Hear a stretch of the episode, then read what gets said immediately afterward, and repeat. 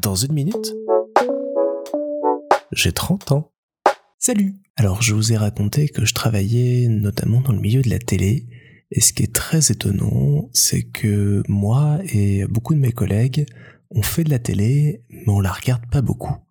Donc il y a très peu d'émissions que je regarde. Bon, faut dire que on fait déjà les bandes annonces de ces programmes, donc on les regarde pour le boulot, on n'a pas forcément envie de les voir en dehors.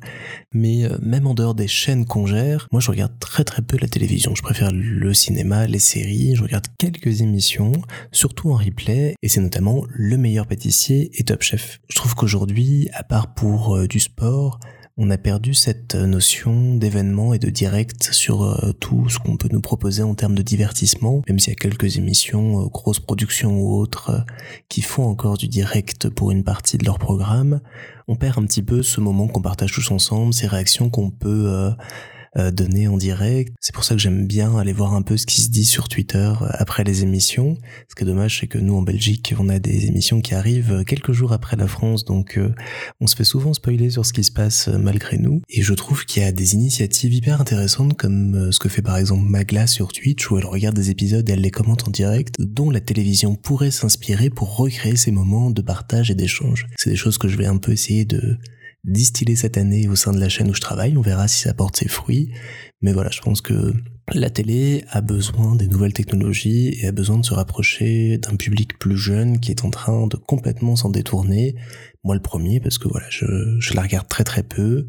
J'ai pas de décodeur chez moi, donc euh, je rattrape beaucoup de choses en replay, mais je n'ai plus du tout le réflexe d'aller voir quelque chose en direct et je pense qu'on a besoin et que j'ai besoin qu'on m'attire avec d'autres choses que seulement le programme. Et pour revenir sur pourquoi je regarde Le meilleur pâtissier et Top Chef, je pense que ça vient d'un d'une envie de, cuisiner et de pâtisser qui est, qui est, présente en moi depuis des années et que je n'assouvis pas parce que je suis euh, pas très très bon dans ces exercices. Donc je préfère regarder d'autres euh, le faire bien mieux que moi et m'extasier devant et commenter que le plat a l'air euh, un petit peu immonde alors que je n'arriverai jamais à leur cheville et à refaire le plat qu'ils viennent de proposer.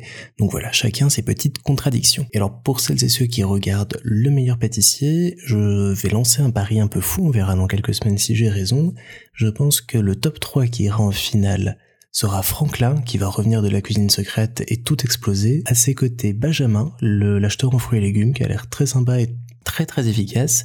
Et euh, Adelina, ma compatriote belge qui est lancée dans l'aventure et qui à mon avis va réserver quelques surprises aux autres. Pour le reste, c'est une saison assez sympathique qui commence. Je trouve toujours que les épreuves de Mercotte mériteraient d'être virées que le jury devrait être remplacé parce qu'on tourne un petit peu en rond et c'est toujours du spectacle pour du spectacle de plus en plus et c'est un petit peu dommage. Mais sinon, ils sont, ils sont mignons et on reste dans du, de la guimauve et un programme euh, gourmand croquant.